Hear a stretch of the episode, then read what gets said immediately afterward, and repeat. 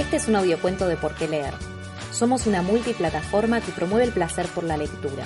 Para más contenido, seguimos en Instagram, Twitter, Facebook y YouTube como Por qué leer OK. Este relato fue publicado en la revista El cielo del mes. Godzilla en Buenos Aires. Julia González. Acá viene un culito, gritó el obstetra y avisó que no había líquido. Oligoamnio severo, confirmó mientras la sacaban, como haciendo un sumario del procedimiento. Ya sabía que iba a cesárea.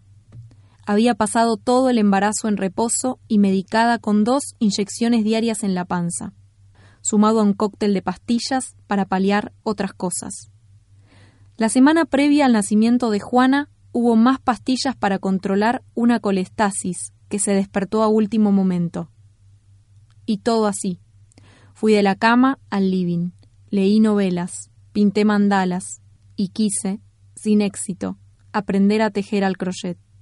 Tres años atrás habíamos ido a vivir al lugar más lindo de México, Baja California Sur. Teníamos que sanar la muerte de Catalina y necesitábamos eyectarnos de todo lo conocido.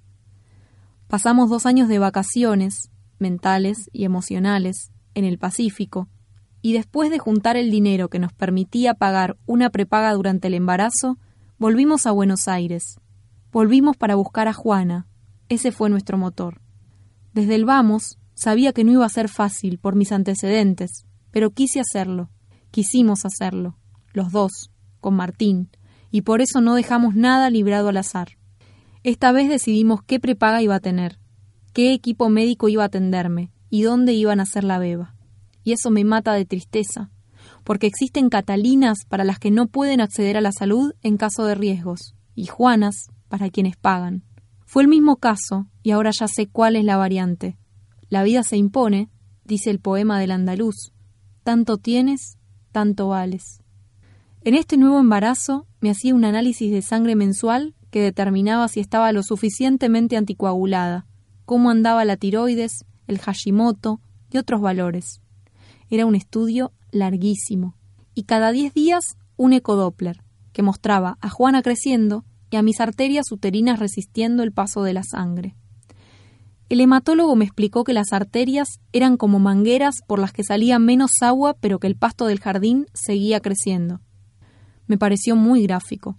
En la semana 28, el obstetra indicó maduradores pulmonares por si nacía antes de tiempo.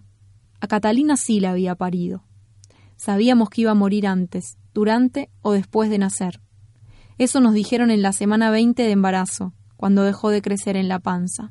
Sin embargo, el parto lo viví como la experiencia vital, sobrenatural y animal más increíble del mundo, imposible de transferir. Las mujeres que parieron saben lo que estoy queriendo decir. Catalina me enseñó muchas cosas que no tienen que ver con la maternidad. Me legó un aprendizaje de vida, y el parto será para siempre su regalo. Juana podría haber crecido unas semanas más en la panza, pero por la colestasis programaron la cesárea de urgencia para la semana 34. Llegué al día del nacimiento sin dormir. Estaba nerviosa y tenía un miedo supremo. No me era indiferente entregarme al cuchillo. Jamás había pasado por un quirófano. Nunca me corté nada, ni un dedo cocinando. Llegamos al sanatorio temprano.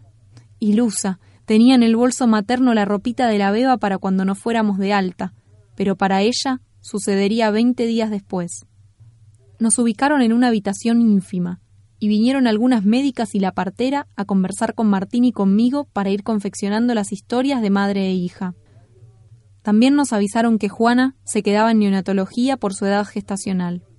En esas dos horas de espera revivimos unas cuantas veces la gestación y la muerte de Catalina. La tarde parecía eterna, se había atascado. Era todo tan imposible y lejano. ¿Nacería por fin Juana? ¿Tenía cara? ¿Realmente existía? Y entonces vino a buscarme el asistente del obstetra y me llevó corriendo al quirófano a toda velocidad en una silla de ruedas. Parecía que jugaba una carrera por los pasillos del sanatorio. Eso me distendió y me hizo reír. Cinco minutos después estaban poniéndome en posición fetal en una camilla y pinchándome la espalda. Martín llegó después de que me pintaron toda con Pervinox. Ya no sentía las piernas ni la panza, pero el susto seguía. A lo mejor, por eso noté cada corte sobre el pubis, como si fuera un pedazo de vacío en la mesada del carnicero.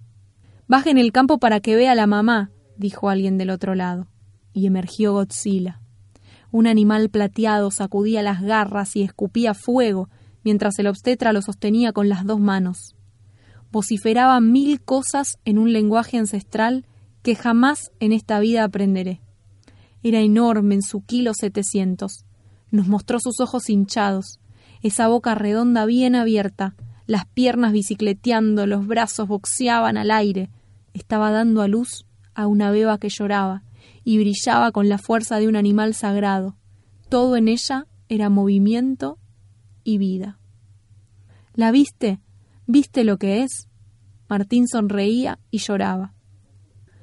Ni bien la sacaron, se fue corriendo tras la médica neonatóloga que la llevaba a hacer los controles a un consultorio más cálido que este quirófano helado. Yo me quedé en el glaciar, debajo de todos los elefantes que me estaban caminando, esperando a que me cosan.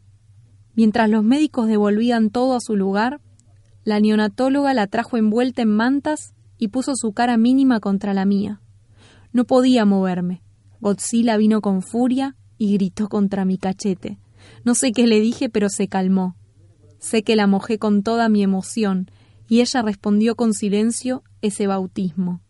Mi pequeña Godzilla plateada, la superficie más suave, redondita y firme que jamás había sentido, la transformación más dulce del mundo.